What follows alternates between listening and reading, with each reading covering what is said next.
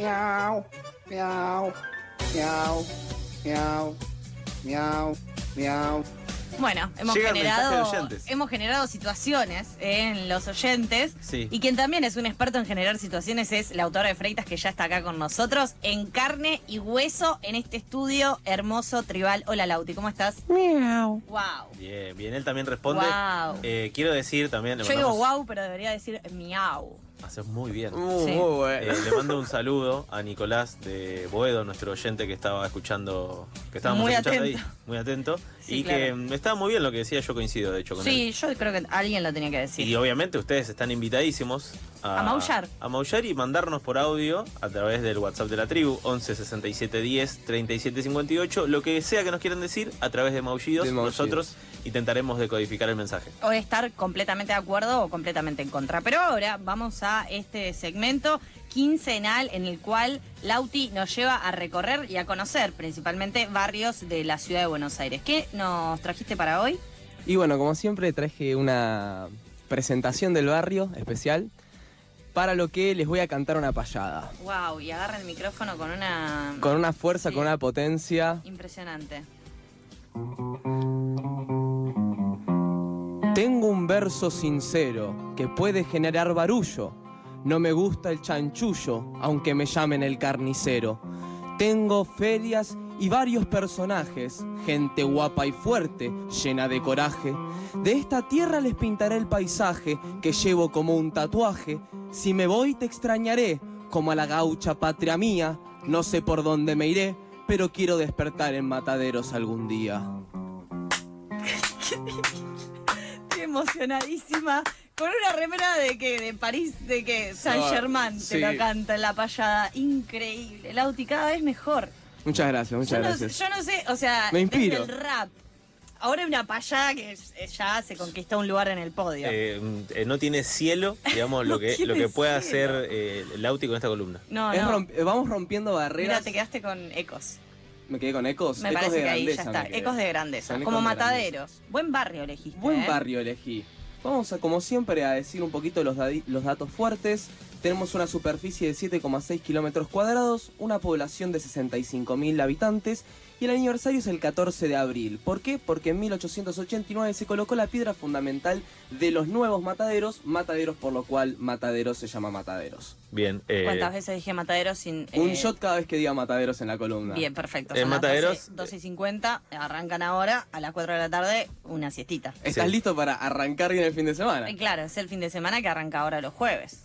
Hermoso, Eh, divino, ya está arran- o sea, ya arrancó hace rato cuando entramos a plena carcajada del programa, eh, pero pienso en mataderos, eh, sigue habiendo efectivamente mataderos o no. ¿En Sí. mataderos? Pero hay una ley que, o sea, está la construcción del matadero, pero no está el matadero porque hay una ley que no se puede matar adentro de, La ciudad de, Buenos, ciudad de Aires. Bueno, bastante Mercado de bien. Hacienda de Liniers no se mata tampoco, Excelente. se mata en otros lados. Bien. Bueno, bueno, me Pero quedo más se sigue tranquilo. matando. Me Pero quedo más se sigue tranquilo. matando, bien. sí. Bueno, ¿cómo llega Mataderos a ser Mataderos? En 1880 se comienza a planificar la construcción de nuevos mataderos para llevar los mataderos que estaban en Parque Patricios a una nueva zona a donde se va a generar esta nueva industria, que se va a llamar Nuevo Chicago. ¿Por qué? Para poder hacerle homenaje a la, a la ciudad ganadera más importante de Estados Unidos. De ahí también viene el nombre Nueva Chicago del equipo de fútbol. O sea que son unos cipayos, podría decirse. Se Bueno, podría decirse arranca que así, sí. bien. Arranca así. Medio cipayón, sí. Bueno, pero de algún lado se inspiran, tampoco es que Palermo salió de la nada. No, obvio, además la mayoría de los clubes tienen etc, historias- etc, etc. No, Palermo habíamos visto que salió. Habíamos visto. Él te hace estudiar. Lauti estudia y te hace estudiar. Y sí, para algo, para algo te preparo la columna. Habíamos visto que había salido del señor Palermo, que se puso el nombre por Palermo. Sí. Bueno. Indirectamente, indirectamente, pero Más o menos. Hasta hoy en día en Mataderos podemos ver cómo se va fusionando y se va como mezclando esta cuestión urbana con la tradición gauchesca y el campo. Y estas tradiciones, este mix de culturas, también se lo puede ver reflejadas en festivales, en las ferias o en su cultura. Justamente, si querés ver una buena payada, podés ir a Mataderos, podés escuchar en Spotify pasadas por alto lo que acabo de cantar, También. o podés ir a Mataderos a escuchar una buena payada. Y hablando de payadas, vamos a ar- arrancar nuestro recorrido hablando de la Plaza de los Mataderos, que está en Timoteo Gordillo y Tapalque, que en el centro de la, de la plaza está el célebre payador Gavino Ezeiza. Que no me acuerdo si se acuerdan ustedes, no me acuerdo si se acuerdan, mira A lo que te digo. Eh, cuando hablamos de San Telmo, Sí. habíamos hablado sobre cómo habían traído a personas para que trabajen como esclavos, eh, vendiendo artesanías. Gavino Seiza nació en ese contexto y se hizo uno de los payadores más famosos, tanto de Argentina como también de Uruguay. Y esto es lo que va a reproducir Mataderos. Mataderos va a reproducir una cultura gauchesca, va a hacer actividades relacion o sea, va a celebrar actividades relacionadas con el campo, relacionadas con los mataderos. Y para esto les quiero contar la Feria de Artesanías y Tradiciones Populares Argentinas, que está desde 1986, en la cual, que es conocida como la Feria de Mataderos, que es se hace todos los domingos al lado de la- del edificio de la antigua administración de los mataderos, que es el Museo Criollo de Corrales, ahora museo donde se pueden ver vestimentas gauchescas, animales embalsamados y objetos de la cultura gauchesca. Y lo que hay es eh, guitarreadas, danzas típicas, eh, conciertos, músicos folclóricos, espectáculos eh, gauchescos. Y lo que hay, que me, zorro- me- me llamó la atención, es la carrera de sortijas. ¿Qué es la carrera de sortijas? Generalmente se hace en las fechas patrias y es un gaucho con bombacha de campo, todo Con todo el look. Sí, todo el look gaucho, arriba de un caballo, tomando carrera. Una cuadra de carrera arriba del, gau- del, del gaucho, del caballo, y tiene que meter un palito del tamaño de un lápiz en una argollita del tamaño de un anillo. Es justamente la sortija. Sí, me hace acordar un Justamente la poco sortija. a la movida esa Un poco Quidditch. Sí. Un poco Quidditch. O pensaba en la Hay algo movida ahí. de la calecita, ¿viste? Como te querías ganar una nueva vuelta y te estirabas así y a veces Yo terminabas contra era el piso. buenísimo. ¿Ganaste? Muchas veces. Yo Sí. era muy bueno. No sé si me tenía cariño el tipo, pero yo me tiraba arriba de la sortija y le agarraba en la batata y le arrancaba después la, la llavecita. Ah, Bien. todo atrevido. Para Atrevido mí, mal. eh, igual tus padres pasaban como una cometa por debajo de la mesa y decían cuando pase No, mi hijo, ¿por- por qué? ¿Por hacelo qué? sentir. ¿Por Igualmente a ¿Por mí qué me- me rompes este sueño? Me sorprende, más allá de los, eh, los sobres, las coimas, que eh, la denuncia fortísima que está haciendo Carlos ahora, Horrible. me sorprende mucho que eh, hasta el día de hoy se pueden ver estas cuestiones más como... mm, De, que quizás eh, quienes venimos del interior del país, eh, que es todo lo que no es capital federal, para capital federal, Sí, sí. eh, estás más acostumbrado a que haya una jineteada, una doma, eh, o sea, que doman los caballos y hacen cosas así. Han domado. sí. Han domado, vestidos de gauchos y, te, y nada, vas ahí, toca el chaqueño Claro. para vecino del Claro, pueblo. acá vemos un caballo y ya nos sacamos una foto. Claro. Bueno, ¿se Sí. acuerdan de cuando estaban los carritos con los caballos? La- los cartoneros que tenían su caballo. claro, con cuando el- la con tracción a sangre, era Tracción a pro- sangre. estaba Era- permitida todavía en la ciudad de Buenos Aires. Exactamente. Eso fue lo más cerca que un porteño que nunca salió de, de capital le tuvo un caballo en su vida. Bueno, igual si caminas un par de cuadras de- cruzando General Paz, Ya no son un par de cuadras. bueno, O sea, porque acá tenemos a la personificación del porteño claro, también, ¿no? el obelisco ahí parado no se mueve más. Está bien.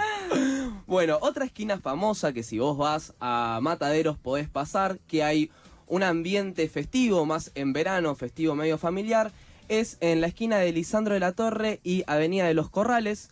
Se juntan a bailar, a tomar algo, a charlar y es un punto de encuentro adentro del barrio. Ahora un poquito a ver de fiesta, un poquito de noche, podemos encontrar el Clifton Jazz, que es una esquina que, que está en la esquina de La Zarrabal y Bragado, que tiene un estilo moderno, platos sofisticados, tragos y música en vivo los sábados, donde siempre hay una banda de jazz. Así que si te gusta el jazz, si te gustan los tragos, podés ir ahí. ¿Ustedes toman tragos? Sí. Eh, tomo tragos. Cuando eh, son baratos. eh, coincido, coincido Durísimo tanto. En general, soy más de mm, No, como a comprar para hacerlos. uno, Soy más para claro. comprar para hacerlo. De hecho, tengo la coctelera, todo, me hago un poco ahí el rocho. Y, y de repente puedo invitar a Sofía y al auto y, che, vénganse y tomamos unos tragos. ¿Qué- Porque qué si voy a un bar, si voy a un bar, eh, prefiero birra. Vienen cositas lindas para hacerte tu gin tonic, tu gin tonic en casa, por ejemplo. Te viene como un Claro, sí. hibiscus. Mojito, margarita, Unas, eh, cosas fáciles. Fáciles de hacer. Fáciles. Sí. Me gusta, me gusta. Pero bueno, en bares y eso, sí, se puede, siempre que se pueda. Yo supongo que Mataderos no debe ser tan caro, ¿no? No, me imagino Supone- que no. suponiendo- no como Palermo, si lo comparamos Siguiendo, con Palermo claro, siguiendo San Telmo, las, claro que las no. lógicas de la ciudad de Buenos Aires, que lo que está al sur suele ser más barato, al sur de Rivadavia, bueno, entonces probablemente haya que ir a probar a, este bar. Sí, sí, sí. Otro bar es el Bar Oviedo, que es muy conocido, en un momento fue el bar de los payadores, y pasaron payadores como el que habíamos mencionado antes, Gabino Seiza, y José Bettinotti, que también pasaron por ahí, es muy conocido, está en Lisandro de la Torre 2407. También está El Cedrón, un lugar para comer, la pizzería, que muchos dicen que es la mejor de la capital y que tendría que competir y ser reconocida como las de Corrientes, que quedan Juan Bautista Alberdi y, perdón, hay algunos nombres de calles que me matan, Murguiondo. ¿Murguiondo? Creo que está bien. Puede ser. Murguiondo. De hecho, ya hubo eh, oyentes quejándose porque antes dijiste tapal, tapalque y Tapalque, y Es después la difícil. Razábal también. Sí, sí. Pero es difícil. a mí es es algo que me gusta, eh, como vos tenés un libre albedrío con los tildes, Sí. eh, con lo cual Porque nunca te vamos está. a decir nada. El tilde está, digamos, En la otro Razábal. lado, claro. Lo, Uy. pero bueno, no pasa nada. Lauti, dos minutos. Yo los voy metiendo y, y si caen, caen, esa es la cuestión. Sí. Eh, en Eugenio Garzón, no mentira, Garzón. 7361 está lo que se llamó la escalerita. Que lo interesante de la escalerita era que vos podías pedir tu comida, tu bebida arriba del caballo. Esto era a principios del siglo XX. Era un estilo de automac, pero autocab, podríamos decirlo. Sí, sí, o, o Cab Mac, claro. El problema es comer arriba del caballo. Y o depende tomar. si está parado o si está galopando. Parado Claro. arriba del caballo. Ah, no, si el caballo. Sí, sí, si sí. el caballo está parado.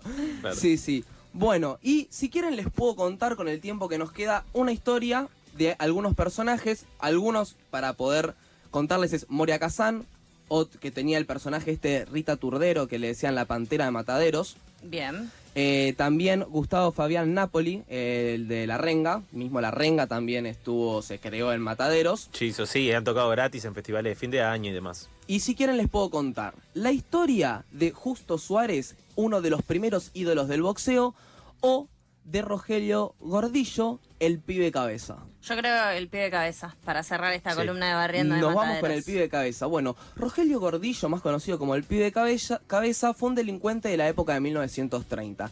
¿Y por qué es conocido Rogelio Gordillo?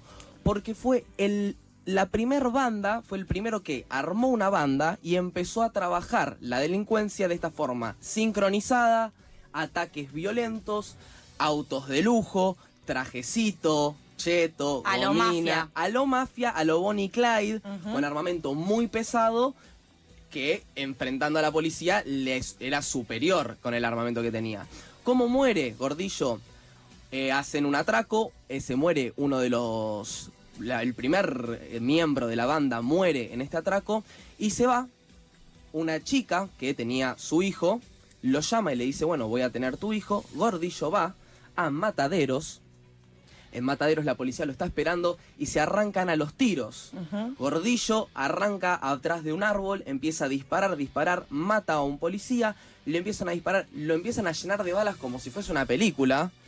Y un tipo desde un bondi le tira un tiro, le pega en el pecho y lo mata, uno de los policías que había estado herido. Wow. Hoy en increíble. día, hoy en día la cabeza de Gordillo está en un recipiente con formol en el Museo Forense del Poder Judicial. Wow, no tengo ni idea por qué. el. Sí. Y porque era el cabeza, el Porque cabecilla. trabajaba la El delincuencia. cabecilla de la banda, claro, la sí. cabecilla de la banda que se quedó con la cabeza. Es que claro, cuando vos dijiste el pie de cabeza, yo pensé en alguien sin torso y todo eso, y bueno, Y sí. efectivamente terminó así. Lauti, impecable, realmente, eh, desde la payada del principio hasta esta súper anécdota que habrá que ir a buscar esa cabeza. Sí. A ver si la encontramos por una cabeza. Por una cabeza, de noble potrillo. Eh, gracias, Lauti, eh, por esta columna.